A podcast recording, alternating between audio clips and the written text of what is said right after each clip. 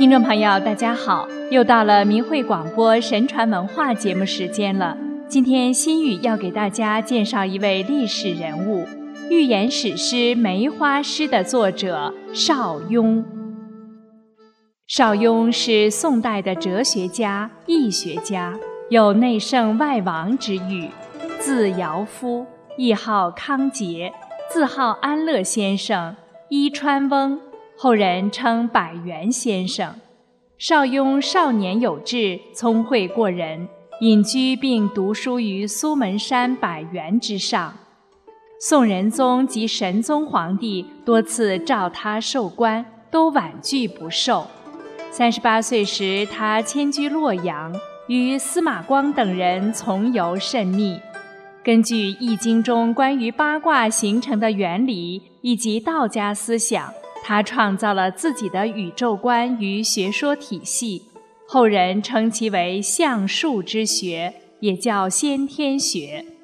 他的卜数非常准确，著有《观物篇》《先天图》《伊川击壤集》《黄极经世》《渔樵问对》等书。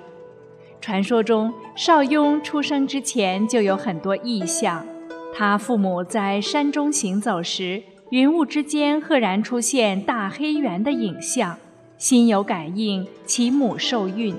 将近临盆之际，庭院中寒鸦遮天，众人都说这是祥瑞的征兆。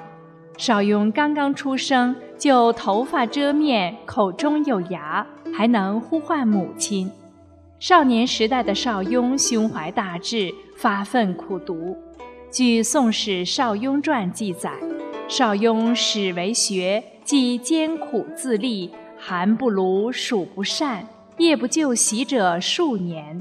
后来为了增长见识，他还游学四方，到过齐、鲁、宋、郑等地。回来之后，他感慨地说：“道在世矣。”于是就不再云游。当时有高人李挺之，见其好学不倦。就传授给他河图、洛书、伏羲八卦等易学秘奥。邵雍以他的聪颖才智，融会贯通，妙悟自得，终于成为名传千古的易学大师。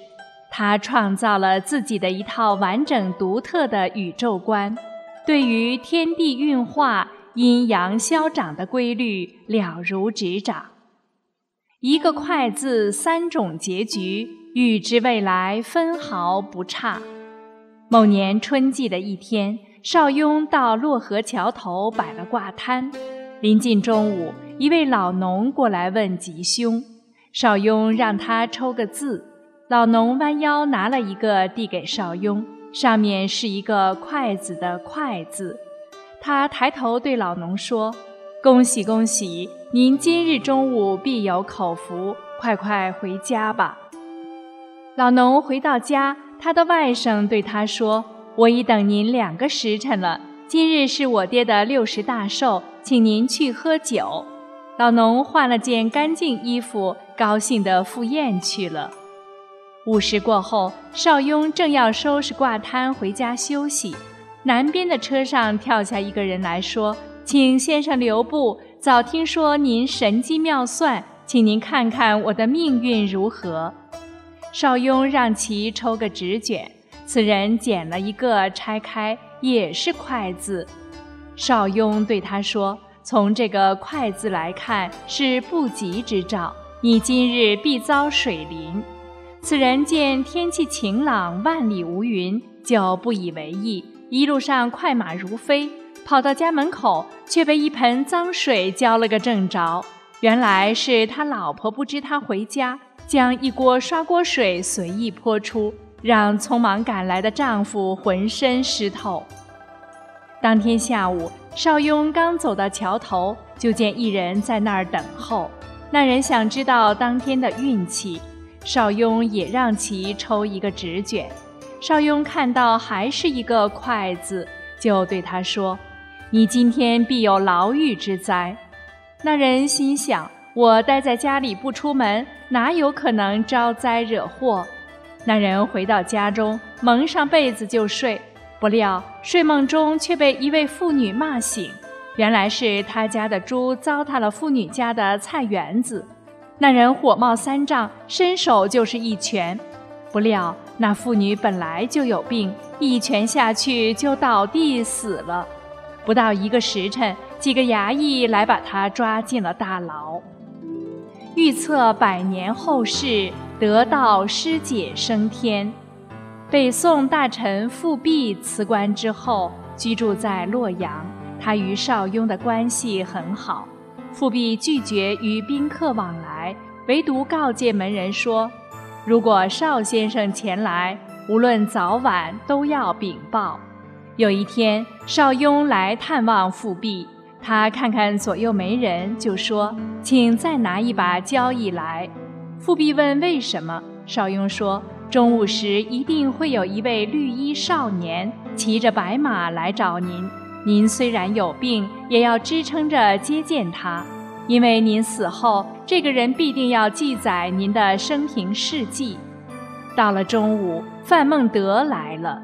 十几年后，范孟德果然被朝廷任命为修撰官，撰写《御林实录》，也包括撰写《复辟传》。一零七七年的夏天，邵雍开始感到自己的身体有些不妙，就对司马光等人笑着说：“我要观看万物轮回去了。”程颢担心地说：“先生的病，他人爱莫能助。”您自己可要想办法调养调养，邵雍却坦然地说：“调养也没用啊。”冬季的一天，邵雍已经奄奄一息了。临终前，他把儿子伯温叫到床前，对他说：“我有三个要求，你一定要满足我。第一，我死后不能把我埋在洛阳，要葬在伊川仙人营地。第二。”墓志铭要由程颢、程伯来写。第三，不要陪葬任何东西，头枕露露头，身穿粗布黑衣，衣服要抹上油。入殓时，把李家的小秃闺女找来，让她看着。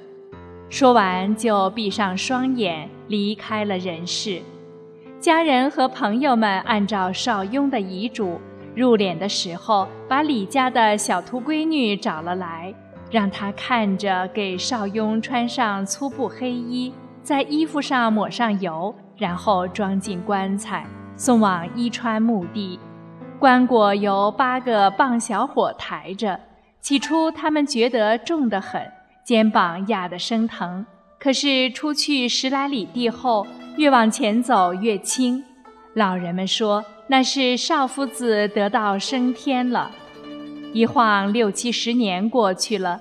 那个小秃闺女嫁人之后生了儿子，儿子又娶了媳妇，生了孙子。可是这个孙子长大以后，专干那些偷棺劫墓的勾当。有一天，和别人嘀咕着要去偷邵雍的坟墓。小秃闺女说：“你们千万别去。”邵先生入殓的时候，我看得清楚，里面什么东西也没装，还抹了油。他孙子问：“是真的吗？”千真万确，我亲眼看到的。于是邵雍的坟墓便没有遭劫。原来邵雍死前就料到小秃闺女的孙子将来是个偷棺劫墓之人。邵雍的传世之作十首梅花诗，极其准确地预言了他身后近千年里中国历史的重大演变。第一首诗预言了北宋的靖康事变，事情发生在邵雍死后的第五十年；而第十首诗正预言了当今发生在中国的大事——法轮大法在全世界红传。中共因镇压法轮功而走向灭亡。听众朋友，您不妨找来梅花诗读一读，也许对于当今的世事会有所洞彻，从而为自己选择一条光明之路。好，感谢您收听今天的节目，下次时间再会。